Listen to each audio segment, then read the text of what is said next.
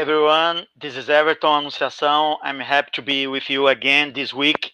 It will be my last uh, talk of this year that we started three months ago, but we are bringing the founders, the main of areas that we involve customer service. Uh, I mix I make some balance between English and Portuguese. But now you can uh, activate the real-time translation from YouTube or your extension in Chrome. Uh, I create this Person of the Week magazine weekly to bring the history or background of important character of the our sector in the Brazil in the world. My guest of the, this week is Mikael Blaisdell. He lives in California, United States. He is director and analyst of his own company, Mikael Blaisdell and Associate, where for the last 30 years have been assisting a wide spectrum of clients to enhance their sustainable sustainability, profitability, and customer retention rates by resolving customer relationship management issues. He is the founder of uh, let how can I show you? He's a founder and executive director of the Customer Success Association, where he, he founded it in tw uh, 2012 and have 40,000 mem 40,000 members around around the world. Let me bring him.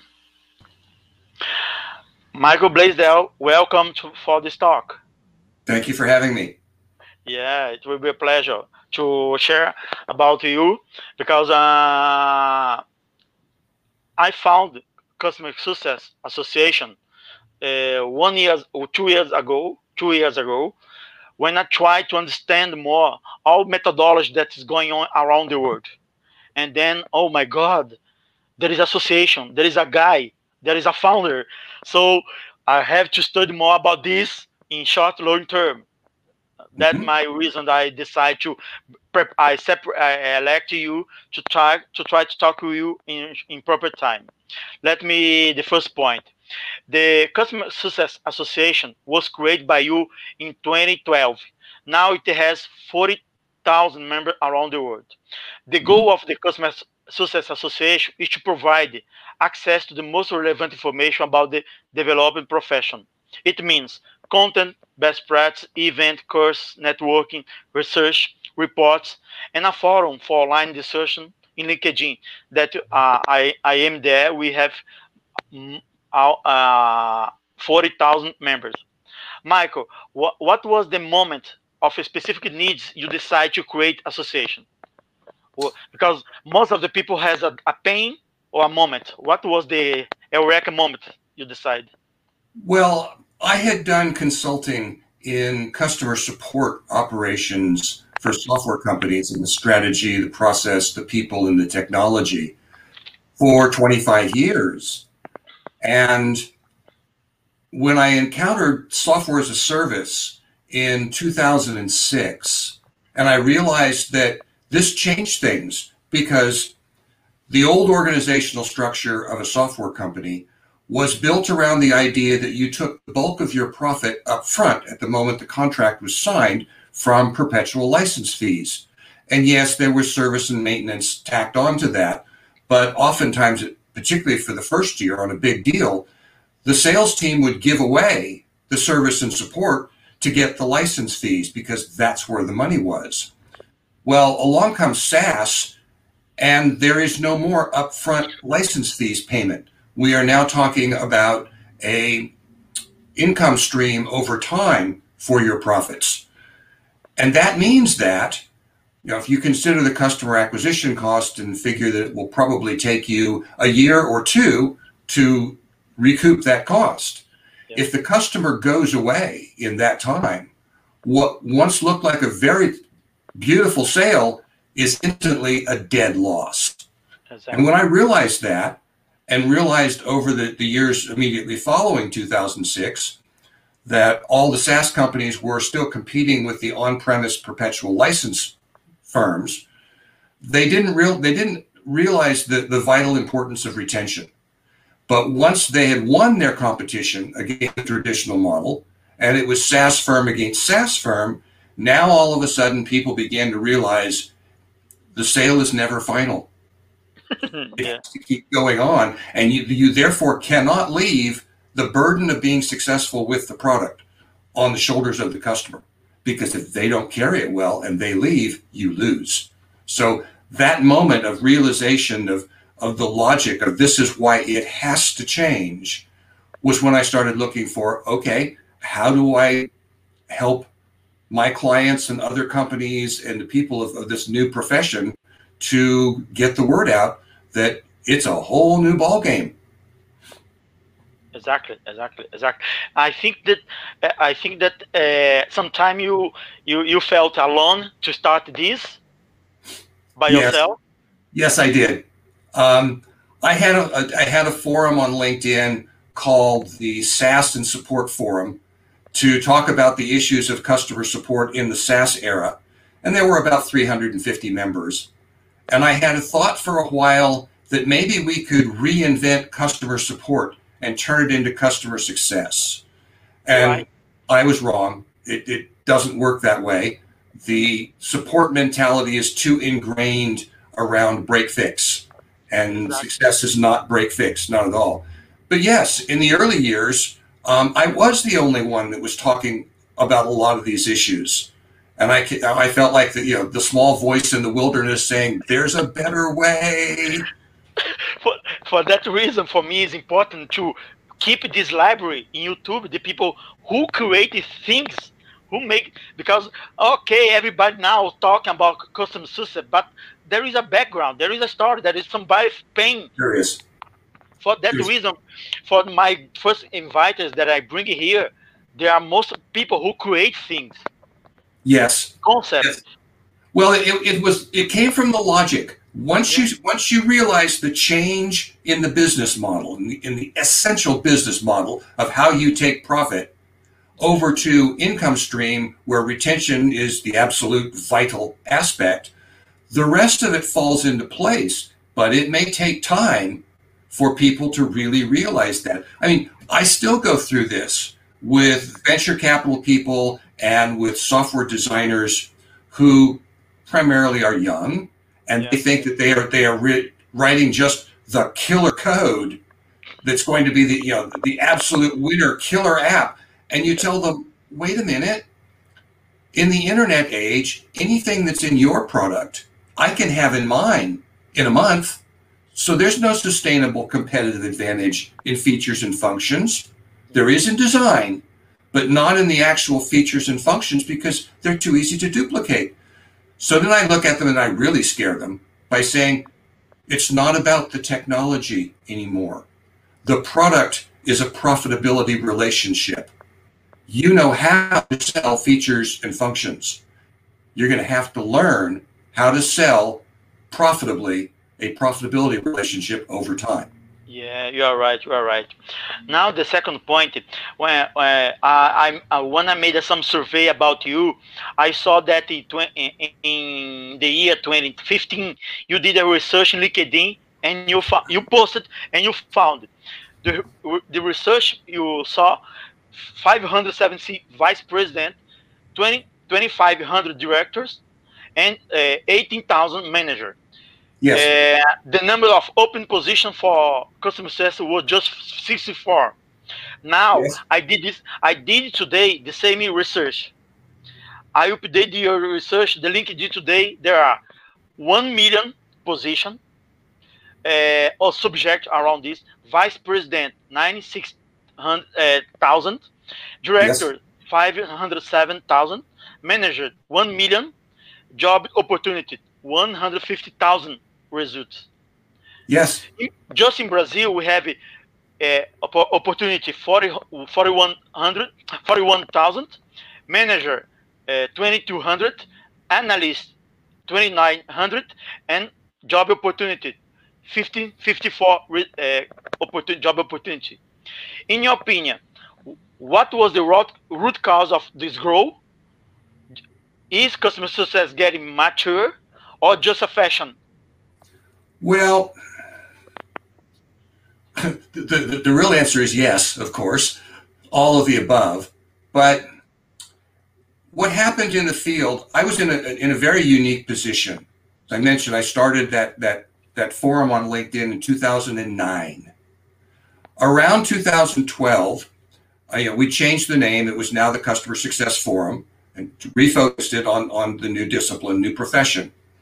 But because it was LinkedIn, and anytime someone wanted to join the forum, they had to tell me who they were, what their title was, and where they were, and what their company was. So I was in a very unique position to see the changes as they happened.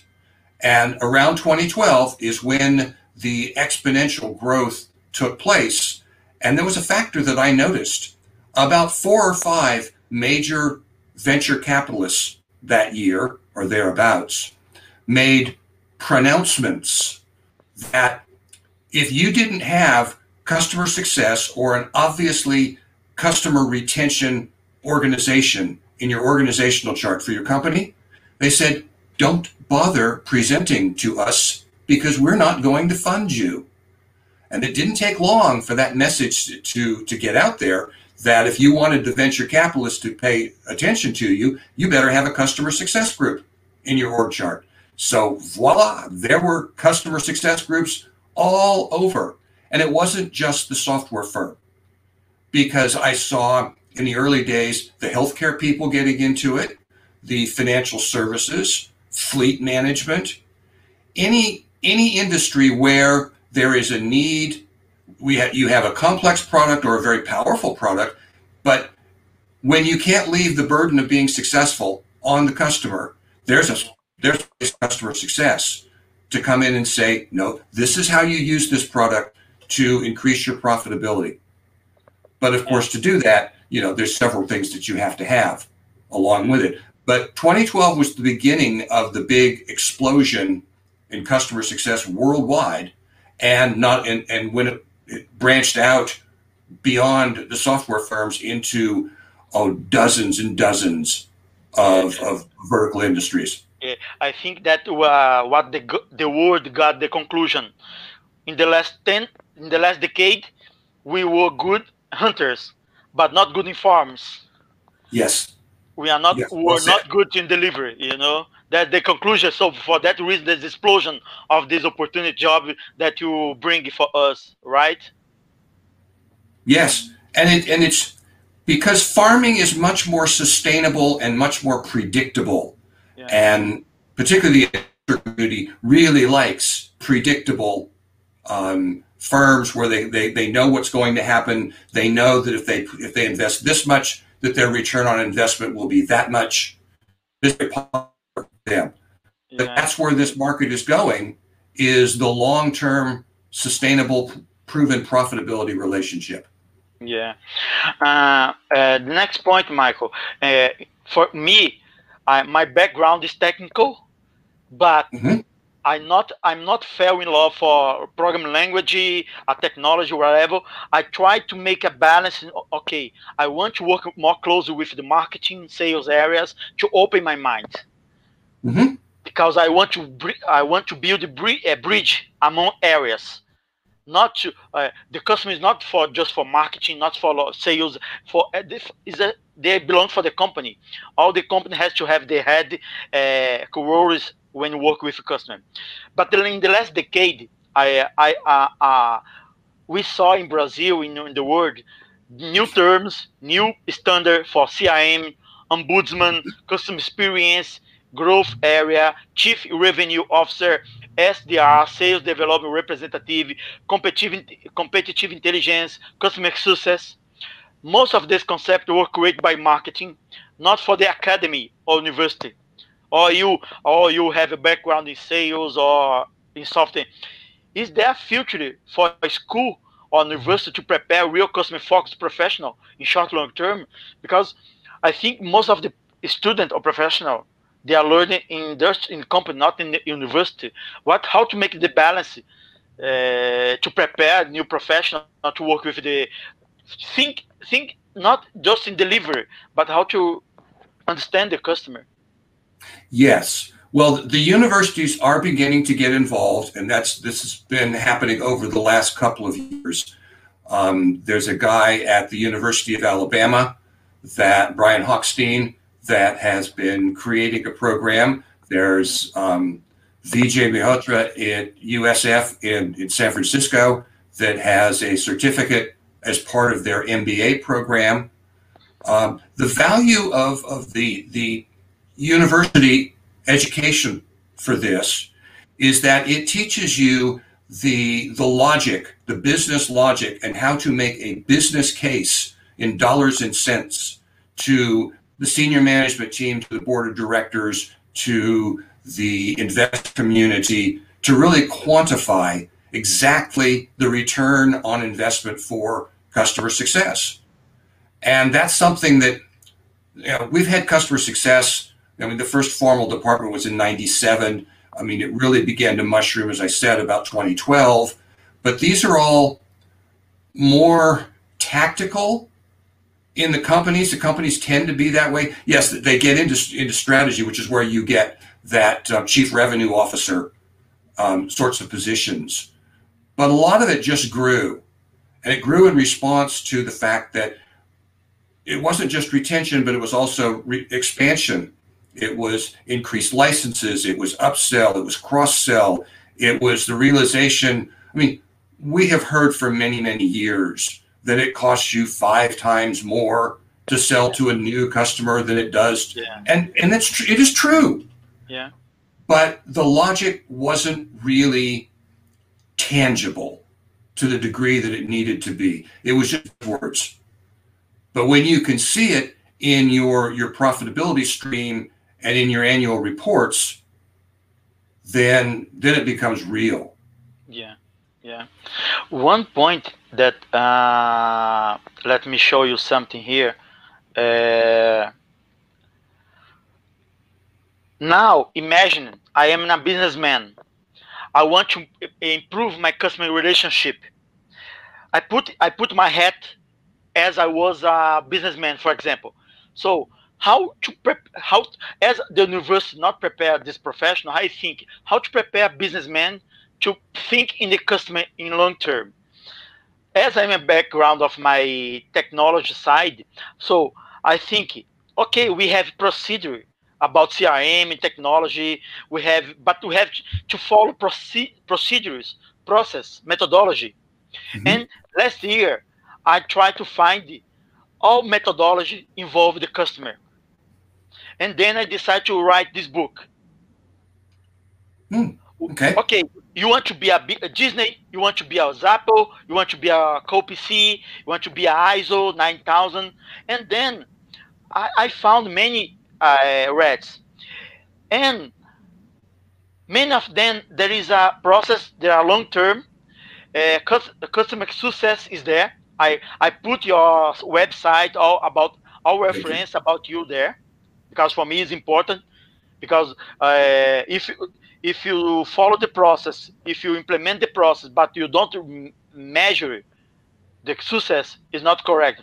So for me it's important you put there because sometimes most of the people that come in for this uh, sector, uh, they, I want to, mm, okay, there are many books, there are many uh, uh, where you can find, but for example, how to start if you want to put CSA in your company because for now okay if you if you talk with a technology guy they are going to put software if you're going to put marketing, they are going market automation. If you are going to pick sales, you are going to be SDR area. But but if you talk with you in your experience, how to start a businessman to improve your relationship with the customer? Well, I participated a number of years ago with a venture capital firm, and we did a research study and we came up with a model. And the model was all about, it was a spreadsheet exercise. We imagined two companies. Both had the same cost structure, $100 a month per, per user for their software. Okay. And everything was exactly the same, except one company in our model had an 85% customer retention rate, and the other company had a 90% customer retention rate. And we ran the numbers. And at the end of five years of running, the, you know, the, the, the, the fifth year of the model, the company with the higher retention was $15 million ahead of the company God. with the lower one. So when you get that realization, when you look at it in those terms, and that's where that's how you teach about this. You talk about profits over time. When you when you make that case, they look at that and go, "Oh, I'd like to be with the 15 million dollar company," which is great. So would I. Now, how do we get there? And then you start digging into it because, again, all the things we've already talked about that the sale is never final, that the profits have to come over time. You keep asking yourself, what do I have to do to get that? And bit by bit, you'll put it in. You'll make the realization that good salespeople are hunters, and that's what you want them to do. Hey, Mr. Mr. Salespeople, you have sold this deal. Great. I'll take care of it from here on out. You guys go back out and hunt again because that's what you like to do and that's what you're best at. But I have to have a farmer team. And I tell my farmers, you take care of that customer and you make sure that that customer profits because as long as they're making money, a lot of money with us, they're going to stay with us. And that's how you do it. All the rest will fall into place. You'll realize that you have to have customer intelligence. You have to have people, you know, scanning what the customers are doing. You have to, you know, you have to get more referrals. You have to, to study your customers to, to learn who's doing best practices with your software and teach it to everybody else. But all of those things that, that customer success people will naturally do as part of their jobs, it all flows from follow the money. At the end of the day, these are the things you have to do to make the money. Exactly. So, so uh, don't matter what te technology you use, you can use a SAP, Salesforce, you can use Excel, but the main goal is to follow the numbers. Uh, yes. and uh, not just in perception of the sales, but the customer, right? Oh yes. I mean, yeah. I've been talking with customer success executives for years, and I said the earlier you can get involved, the better. I call it the point of engagement. Now, used to be in the, in the annual surveys that I do, I watch for this. It used to be most of the customer success teams got introduced to the customer after go live about the same time they introduce support, hi, here, and here's your customer success people, they'll help you too. I told the, the, the execs, you've got to get in there earlier. You've got to be, and nowadays, almost all of them are involved at the point of sale. But a lot of them, most of them are involved even earlier. Sales engineering, for example, when you are showing the customer what this product could do for them, that needs to be customer success doing that. And the advantage is you learn a lot about the customer and what they want. Yeah. And you learn that customer. You don't have to rely on the sales team to tell you who's who in that company, that customer company, because you were there. And you, you yeah, with this with this approach you mentioned, to reduce customer support lately. Yes. Because you and anticipate, you disanticipate with this. Yeah, you are right. You do, and even better, you get to the point where, and this goes back to your data, you know, issue. You get to the point where you can spot a customer, a prospective customer that's not a good fit for your company. And then you have two things, you know, two possible conversations with the sales team. You can either say, this is not a good fit for us. This customer is going to churn and end up costing us money. We shouldn't do this deal. Or the other one is, as this deal is set up and as this customer is talking now, this is not a good deal for us. But if we improve it in these ways, then the customer does fit our model and then, the, then it makes sense. Yeah. But in order to do that, you have to be involved early and you have to have your data. You have to be able to say, um, Mr. Senior Executive Team, Mr. Sales Team, this is what a tier one customer looks like for us. And here's how much money we make from them. And if they don't fit, and here's how they look up the, the you know up the path to that. And if they don't fit that model, here's how much we potentially lose from that. If you have that data, those are easy conversations to have. If you don't have that, that data, you're toast. It's not exactly. going to work. Exactly. Uh, if if you could do if you if you put a highlight uh, uh, one of the best return of investment that you one of your customers have we implemented customer success or one of a student you prepare with a customer or consultant uh, if you could uh, highlight for us one case. Well, actually, I did um, when I talked about the, the the the VC study that I did yeah. where where we modeled out what the difference was going to be.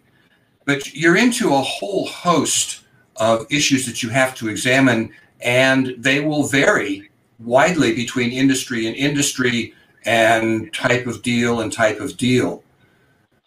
So you look at most companies in the SaaS space will have an estimate for what they call the customer acquisition cost. Yeah. It's usually not all that accurate it's usually you know not kept up to date but they have a general idea of okay it cost us this much to get a customer well something that, that um, the folks at, at one of the, the customer success management system vendors Totango did was they proposed a customer retention cost so that you say okay if you were willing to spend this much money to get that income stream how much money should you be willing to pay to defend that income stream. And that's the basis for, of course, your budget for customer success. Right, right. It's clear. It's very clear, right? Yes. And, and but it, again, you have to have the data, you have to do the work, and you have to test it. Because you constantly, you know, there's issues you're constantly dealing with in customer success. How do I scale? Yeah. One of the is big ones is is okay, we are going to add 100 new customers next quarter. Well, if we add 100 new customers, what's the increased workload in the customer success group? How many new customer success people do we have to have? And then we're now talking more strategic questions like do we have to handle human to human or what can we automate so that it's done by technology? And all of that has to base on financial data. So as I've, I've told customer success people for years, take your CFO to lunch learn how they talk and pitch your arguments to them and let them go pitch the board because they're much better at it than you are yeah yeah you're right yeah it's make clear for me so to put the the, man, the mind of the people yes okay how to invest to to keep and save the money to not to lose the customer uh, for, it's for me uh, very clear what you pointed for us and uh, the history of the customer success is starting soft industry by CRM Vantive with Long, Long, uh, John yes. Luongo and Mary yes. Alexander. Yes. For example, me, I started with work with CRM in Brazil with Vantive software here.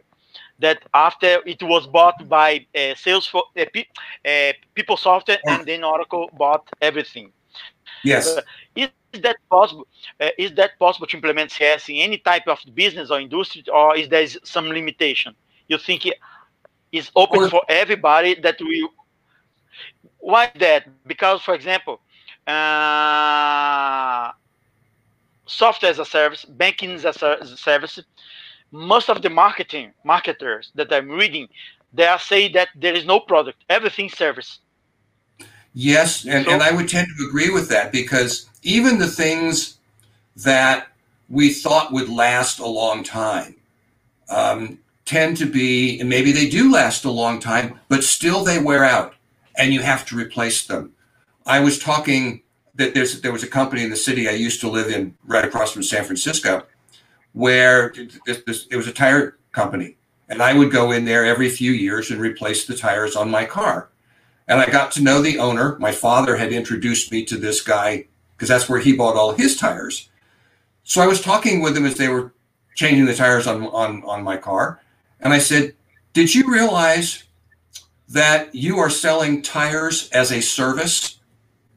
And he stopped and looked at me and I said, What percentage of your business repeat business? And he said, Oh, 90%. Yeah, we still we get new customers, but my my my customer base every couple of years they come back in and say, "Are my tires okay?" And sometimes I, you have to, if they're all right, say, "No, you, you can go another year."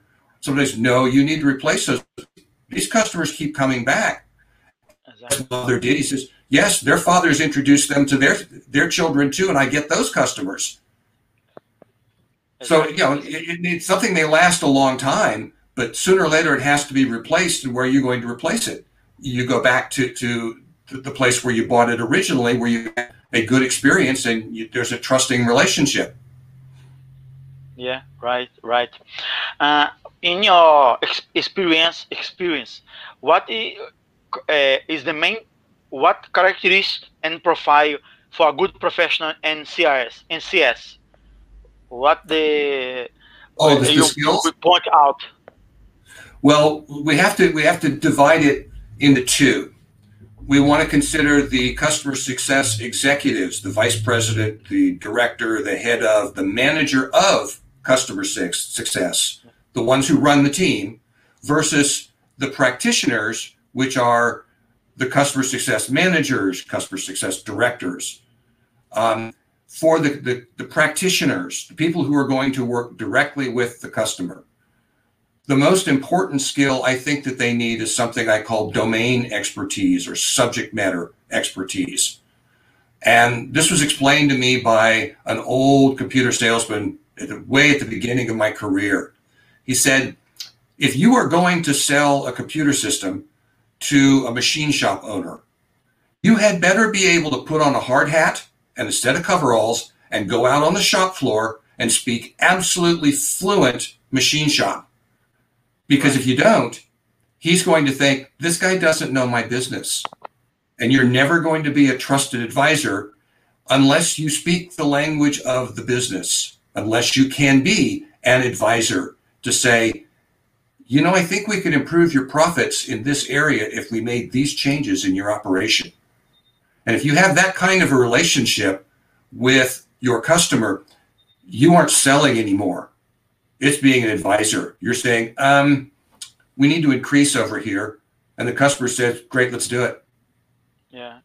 You don't have to talk them into it. Now, side, on the executives, you know, we'll probably get into this a little later. There is a big issue about compensation, and we can talk about that, you know, later. Yeah, yeah. yeah. But for the customer success executive who runs the team, you have to be able to not only run a team, to handle all the balancing of workload and, and all of that. You also have to understand the profitability relationship with your company. Yeah. You have to be able to say to, to the chief executive officer, we need to increase our staffing so much because of the new sales that you've sold so that we can maintain our level. We need, you have to talk to the CFO. You have to present to the board to justify the investment they are making in your organization by the returns you're going to give them. So that when you say, I need technology to run my team, I need a customer success management system, you are able to make that case in financial terms. Yeah, yeah. Uh, uh, Mikael, in, in one of your, your article, The Selling of Customer Success, you bring the question, should customer success, customer success team be paid commission for what they doing their work. Yeah, and I compliment. Everything got bonus in the end of the year. Sales mm-hmm. team got the commission. Even the customer finished to use the product. Okay, uh, they are selling but not delivering the product, and customer success could get commission maybe. However, maybe many of other area responsible. Uh, sorry, but however, many of other areas of the company fix the problem, deliver the, the, the, the product or need or the service that the company needs. What well, your opinion about this? The best price of the compensation, bonus, okay. commission for executive, customer success, professional, sales, marketing, or no? The, commission should be like at some restaurant, ten percent for everybody. Well, you, if if the, if the company as a whole does does well, then all the people in the company should benefit. But the customer success and commission issue is the closest thing we have to a holy war in, in the customer success community worldwide. Everybody has an opinion, and the debate can get ferocious at times. On one hand, the people who say no commission ever will say that it compromises the role of the customer success, the customer facing customer success manager, because instead of being focused on the customer's benefit, they're now out to earn a bigger commission. And there's truth in that. I have seen it work both ways. I will say that it needs to be handled very, very carefully if you're going to do a commission, a, an individual commission base. I think it's much more appropriate for the bonuses to be done on a team basis because my preference is I, I, want my customer success managers to be focused on making their customers as profitable as they possibly can. The team on, on, on the you know on the whole. Now this gets into some of the other areas of well, who was responsible for that benefit? Was it sales? Was it some other part of the company? In the organizational structure that I favor, you have say you have marketing to bring leads in, you have sales to go out and find new customers, and the customer success, and then you have development, of course, in a software company to do the development of the products. The customer success handles everything else renewals, upsells, cross sells, support, training, professional services. And the reason I say this is all of those disciplines require the same kinds of knowledge. You have to know the product yeah. and you have to know the customer and you have to know the market. It doesn't make sense organizationally to duplicate those skills if you don't have to. So I would say if you have the customer success organization all set up, you are going to have income from customizations and onboarding. You're going to have income from training and then all the, the renewals, the upsells, cross sells. And more and more, we are seeing that customer success itself is being offered on a premium basis. And what they'll do, um, Salesforce began this some years ago was if you are a, a, top dollar customer, a tier one customer, you you get a customer success manager bundled in with your subscription fees. Yeah. But that also means that the, the customers who are not at that level, not doing that much business with you, they also have the opportunity to get access to what a customer success manager can do. From they just simply have to pay a separate charge for it. But if you go that route, you have to know exactly what you're offering and exactly what it's worth, and you have to be able to make that sale to the customer. Because otherwise, they're going to say, "No, I'll, I'll take the subscription. You, you know, I, I, don't need a customer success manager." And then you've defeated your purpose. You've abandoned them. Yeah. Uh, I, I was thinking that most of the company, sometimes they are act, acting like men they try to buy flour and take the love for the restaurant just when the love they, they they lost the lover the girl. And well, how, uh, in your opinion, where should be customer success in the marketing, ombudsman? How, where you put it, the customer success uh, area above oh. to be independent or, um, no? I have I have been tracking this. I've, I've been doing yearly surveys since 2009, and one of the questions I always ask is who owns the customer success organization? And in my opinion, it needs to be a direct report to the CEO. It needs to be an independent organization. Now, a new a new variant on that has been in usually in larger companies. There is a chief revenue officer, and the chief revenue officer owns the sales department and owns this combined customer success group. I'm okay with that as long as the vice president of customer success is equal to the vice president of sales. Yeah, to, to be to be neutral, right? To Not be neutral, to, yes. Because otherwise, but, otherwise, it says always good to say yes is is is danger when you have people just say yes, not bring yes. problem, right? Yeah. Yes, indeed. Right. I, I ask. It used to be uh, you know, I track titles too. You know, I, I, talked to one individual who was the vice president of sales and success, and I looked at her and I said, "At the end of the month, when quotas are due, which hat is on and which hat is off?" what happened? Said, um, it's a little difficult when we haven't made our quota quite yet. There's more tendency to put the sales hat on. Yes, but when you do that, you create problems in customer success, and those problems are, may last for years, or they might not. They might go away real quick and turn that pretty little quota making sale that you did into a dead loss. uh, good, good sample this that you provide.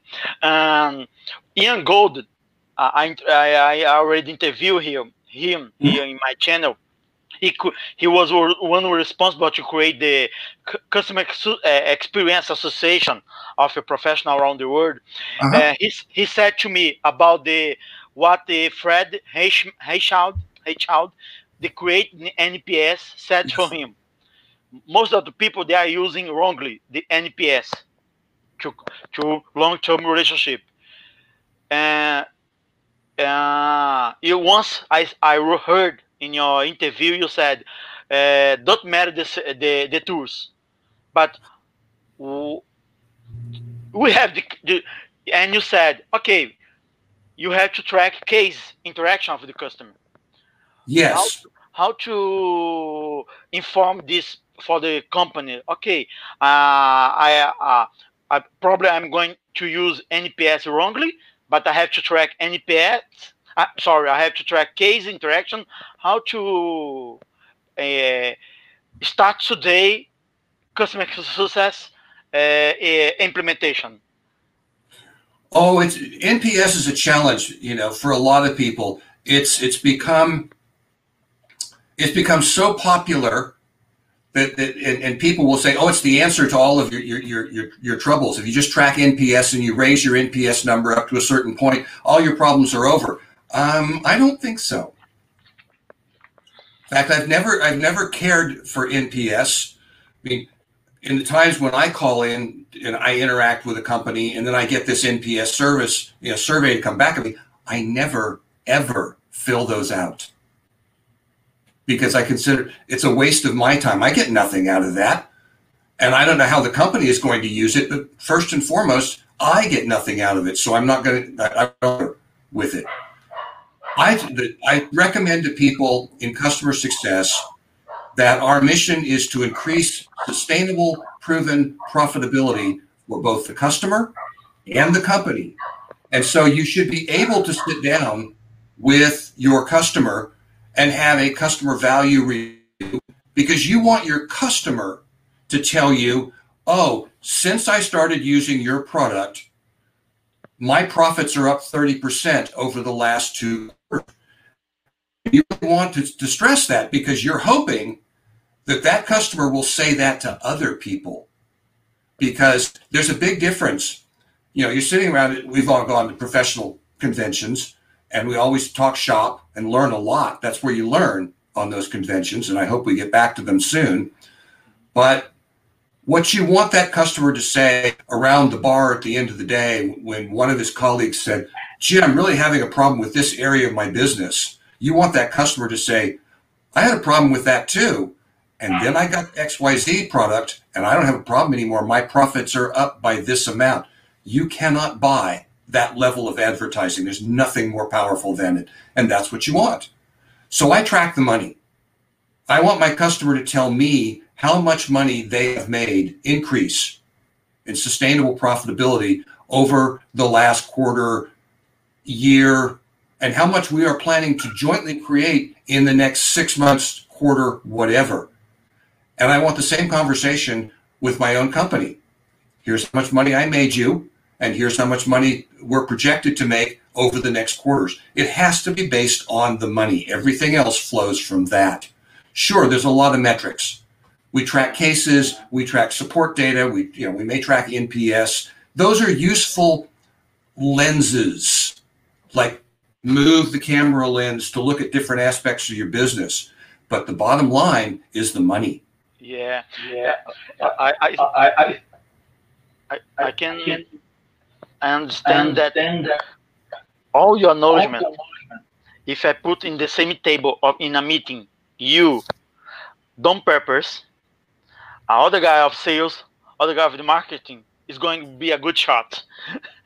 so for for for that reason that I'm building this uh, partnership with you, people like you, because I hope next year, can, uh, maybe I'm going maybe uh, in short long term try to bring your acknowledgement here for Brazil for virtual events or or present or locally events to try to not to see the customer just one piece, but all the holistic area. Yes, yes. Well, the, the message is, you know, and, and I tell the customer success people, your data is incredibly valuable.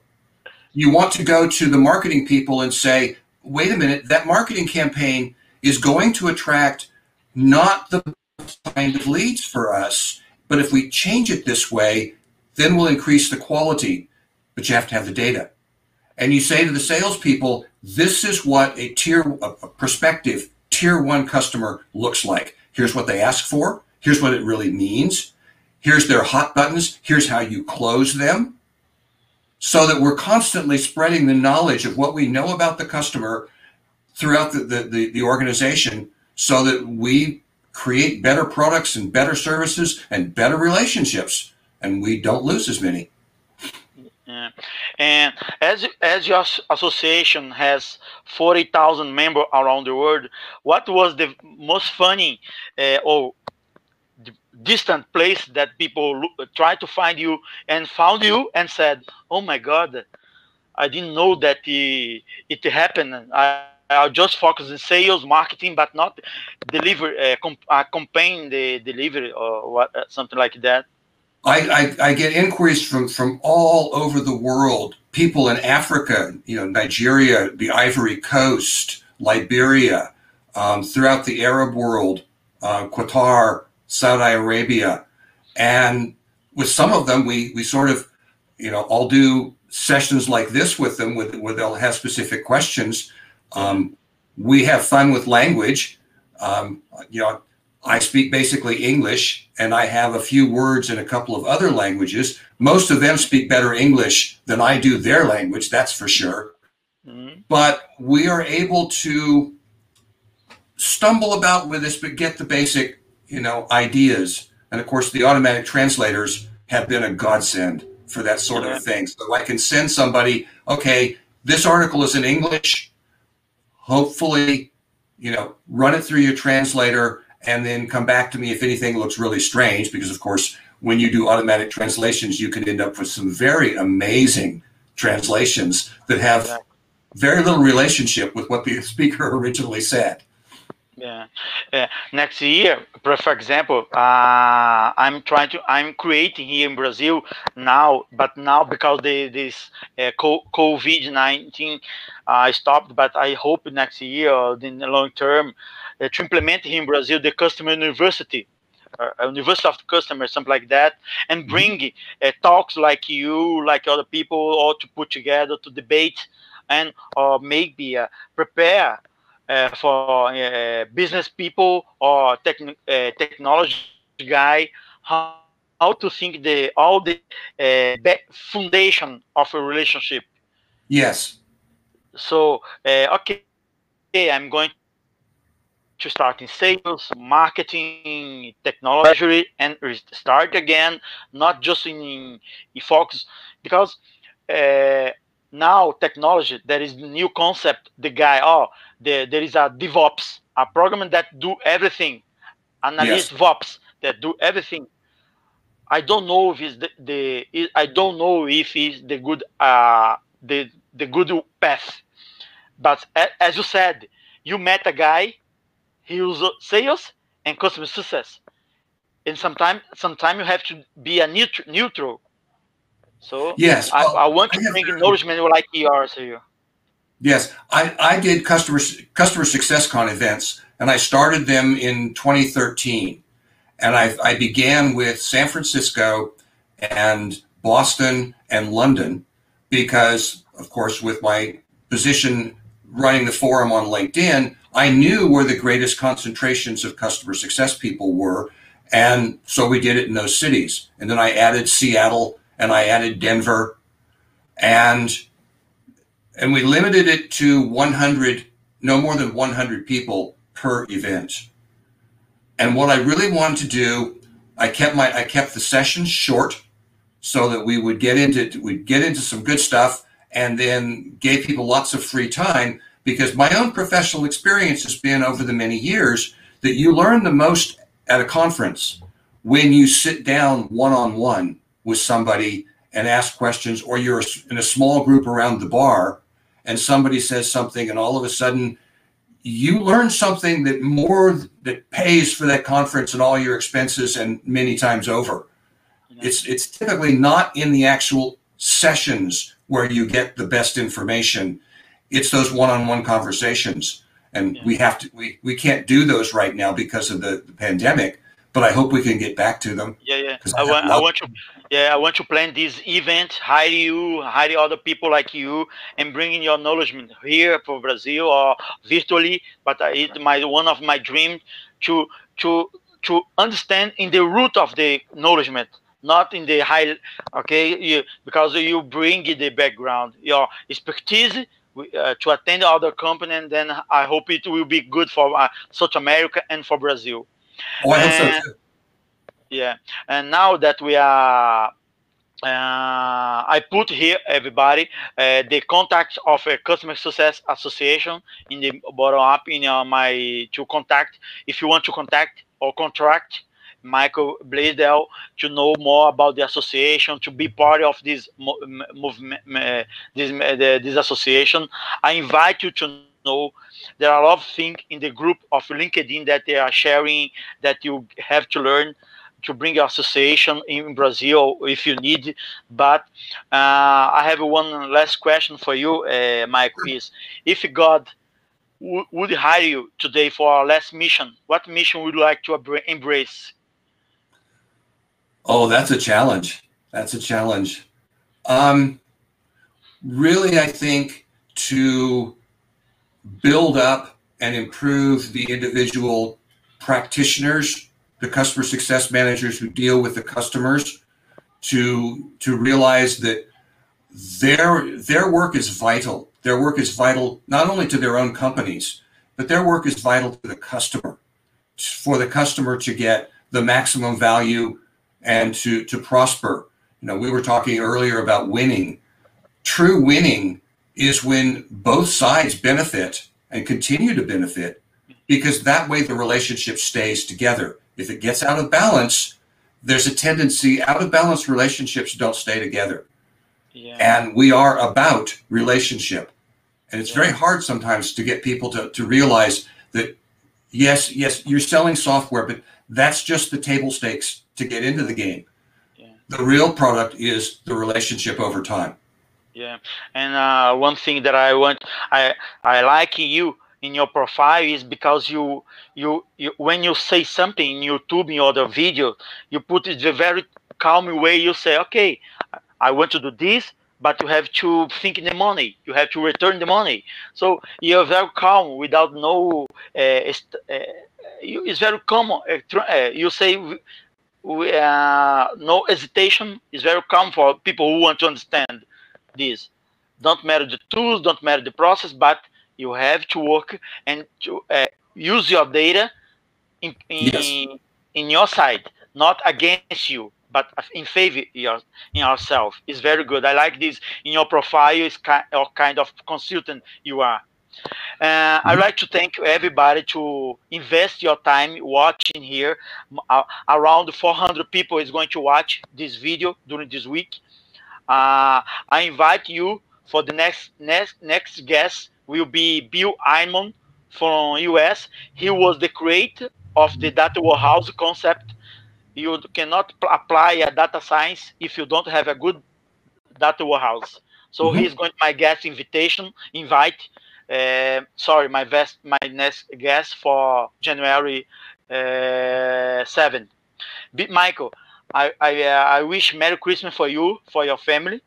And to you. Okay. I hope we could work together next year uh, uh after this COVID 19. Uh, God bless you and your family, your healthy, and your project. And if you need something from Brazil, please contact me. I shall. Thank you very much. Okay, and congratulations for your association. I hope to work together to with you in long term. I do too. Thanks. Okay, bye. Bye. Bye. Everybody, I want to thank you. É, muito obrigado por vocês que participaram da aula até agora. Espero vocês dia 7 de janeiro com Bill Wyman, ok? Muito obrigado, Feliz Natal para vocês e até lá.